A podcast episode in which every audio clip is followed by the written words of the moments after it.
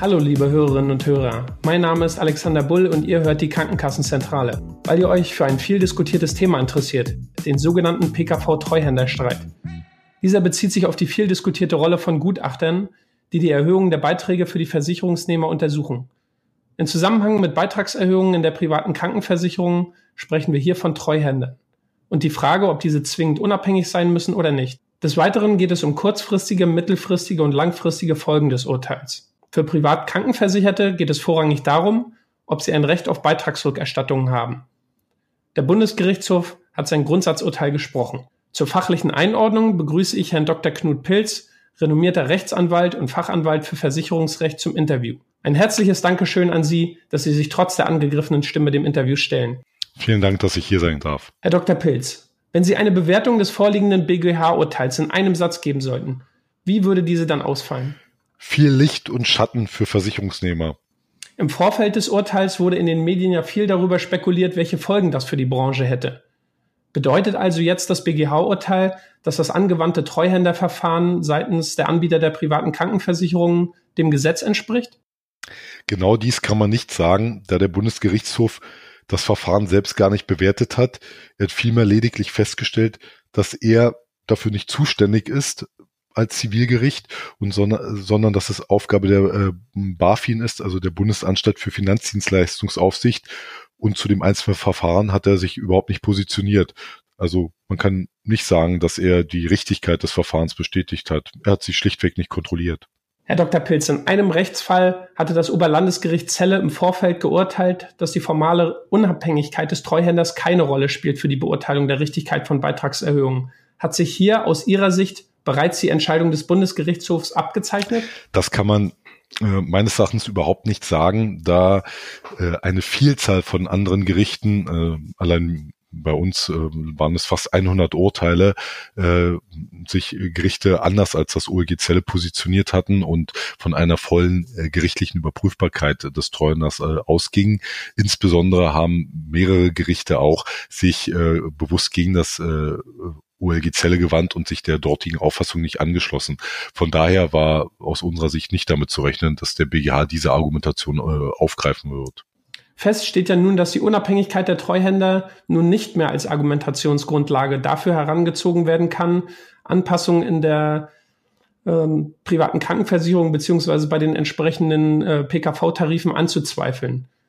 Heißt das also jetzt, dass Verbraucher fortan jede Beitragserhöhung schlucken müssen? Das heißt es gerade nicht. Und äh, da kommt äh, das, was ich eingangs gesagt habe, zum Tragen. Das Urteil hat auch äh, einiges Licht für die Ver äh, Versicherungsnehmer, denn der BGH hat ausdrücklich klargestellt äh, und äh, das sogar erstmals äh, so gesagt, dass die ordnungsgemäße Begründung einer jeweiligen Prämienerhöhung, dass die ein Tatbestandsmerkmal ist und äh, das Fehlen selbiger zur Unwirksamkeit führt. Des Weiteren hat der der Bundesgerichtshof äh, auch im Rahmen der mündlichen Verhandlungen äh, dargelegt, dass die richtige Kalkulation natürlich äh, vollständig vom Gericht zu prüfen ist und Fehler der Kalkulation äh, oder auch nur der äh, einzelne Aspekte davon zur Unwirksamkeit führen und vom Versicherer auch nicht ohne weiteres nachgeholt werden können. Von daher, das ist das Licht des Urteils, ähm, so dass wir davon ausgehen, dass viele Prämienerhöhungen sich weiterhin erfolgversprechend angreifen lassen, wenn auch auf eine andere rechtliche Argumentation gestützt. Sie haben es schon angesprochen. Der BGH hat den Sachverhalt ja jetzt an das Berufungsgericht zurückverwiesen, kann also das Landgericht Potsdam dann zu dem Schluss kommen, dass die Beitragserhöhungen unwirksam sind. Ganz genau. Der BGH hat die Sache zurückverwiesen und jetzt wird das Landgericht Potsdam äh, unter Zugrundelegung der Rechtsauffassung eben die weiteren äh, Dinge prüfen, die der Bundesgerichtshof aufgetan hat. Also liegen die weiteren Voraussetzungen vor und da ist es aus unserer Sicht ähm, äh, alles andere als unwahrscheinlich, dass im Ergebnis das Landgericht Potsdam äh, nochmal ein gleiches Urteil, wenn auch mit einer anderen rechtlichen Begründung, äh, aussprechen kann.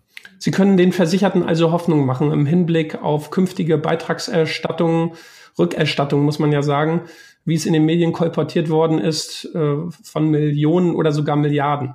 Ja, also das ist natürlich äh, immer eine Frage des einzelnen Versicherers, äh, der dort betroffen ist. Aber im Grundsatz und derartige Urteile haben wir ja auch schon erstritten, ähm, die auf anderen äh, Gesichtspunkten äh, sich äh, stützen lassen als ähm, die Frage der Unabhängigkeit des Treuhänders.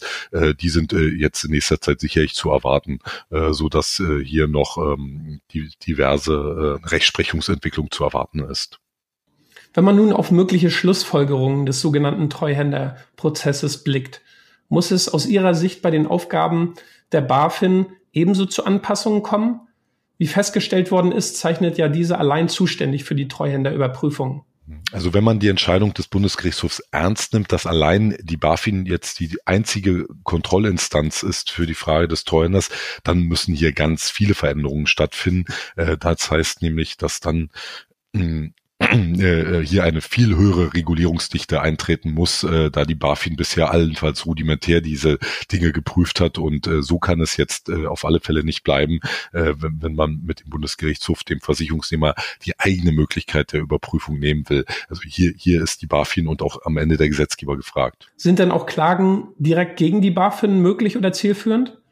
Das halten wir für wenig erfolgsversprechend, da die BaFin von, äh, von ihrem äh, Zweck her im öffentlichen Interesse tätig wird, also nicht im Interesse der einzelnen Versicherungsnehmer, so dass Klagen gegen die BaFin aus unserer Sicht äh, nur sehr geringe Erfolgsaussichten hätten. Also zu so etwas würden wir nicht raten. Wenn wir vom aktuellen Stand ausgehen, wie ist jetzt also seitens der Versicherungsnehmer zu verfahren? Abwarten, bis ein weiteres Urteil gesprochen wird oder wie können die Leute jetzt damit umgehen, die Verbraucher? Ähm, auch, auch das ist eine, eine Frage des Einzelfalls. Äh, es kann ja sein, dass äh, dort verjährungshemmende Maßnahmen getroffen werden müssen. Dann kann ein Versicherungsnehmer nicht abwarten, weil sonst seine Ansprüche verjähren. Das heißt, der muss schon jetzt etwas tun. Äh, natürlich ist es so, erst einmal abzuwarten, bis die schriftlichen Gründe des Bundesgerichtshofs vorliegen, damit man dann auch eine äh, dezidierte Bewertung vornehmen kann. Aber ähm, bloß abwarten führt dazu, dass Ansprüche mit der Zeit verjähren. Das kann sicherlich kein richtiger Weg sein. Also man sollte sich da jetzt schon fachkundig beraten lassen und dann je nach Einzelfall äh, seine Entscheidung treffen. Ausgehend vom jetzt gerade gesprochenen Urteil, wie lange wird denn einfach als Erfahrungswert äh, die schriftliche Begründung dann erfolgen? Also es wird, schätze ich, wird sie Anfang Januar vorliegen. Also so in ein, zwei Wochen hoffe ich, dass wir damit dann äh, rechnen können. Unabhängig davon, vielfach wird davon gesprochen, äh, die Politiker würden die Hände in den Schoß legen. Sollte also die Bundesregierung hier regulatorisch aktiv werden? Ja, also das ganze Verfahren, und das hat, glaube ich, auch die Branche mittlerweile eingesehen, ist reformbedürftig, ähm, äh, da sich hier doch eine Reihe von ähm, Gepflogenheiten eingebürgert haben, die, glaube ich, nicht im Interesse der Versicherten sind. Ähm, hier ist dann in der Tat der Gesetzgeber gefragt, um hier Änderungen herbeizuführen. Wie könnten diese konkret aussehen? Also das ist natürlich erstmal Aufgabe des Gesetzgebers, aber äh, aus meiner Sicht wäre jetzt das Dringendste, dass er die Kontrolldichte deutlich erhöht, was die Treuhänder anbelangt äh, und hier auch die BaFin mehr in die Pflicht genommen wird. Warten wir ab, was passiert.